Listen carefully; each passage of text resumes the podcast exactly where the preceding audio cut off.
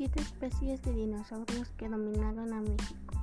Estos son los gigantes que dominaron a México hace más de 65 millones de años según paleólogos de la UNAM.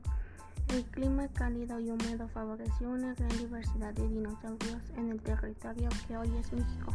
Según la, la Universidad Nacional Autónoma de México, en el país se han encontrado encontrado varios yacimientos repletos de fósiles que dan luz sobre distintas especies que poblaron el país. El estudio de fósiles no es nuevo en territorio mexicano. Desde 1910, el director Eric Harman, geólogo de la Universidad Humboldt de Berlín, comenzó la tradición de búsqueda paleológica en el país a partir de sus descubrimientos en Coahuila, México. Han estado en el ojo del mundo como una tierra repleta de evidencia de los animales que en el pasado dominaban el mundo. Estas son algunas especies que cambiaron sobre el país.